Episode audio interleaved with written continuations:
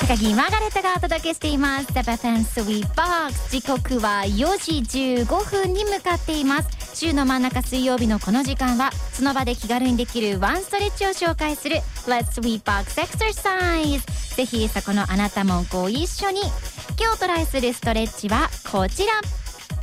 体の側面のストレッチ。いつも同じ方向に足を組んでいたり同じ肩にバッグをかけていたり日々の癖は体の歪みや凝りとなってしまいます。そんな意外に凝っている体の側面を伸ばしてみましょう。さあ今日もスイートボックスのツイッターにお手本動画アップしております。とってもいい笑顔です。それではミュージックスタート。Sweet Box Exercise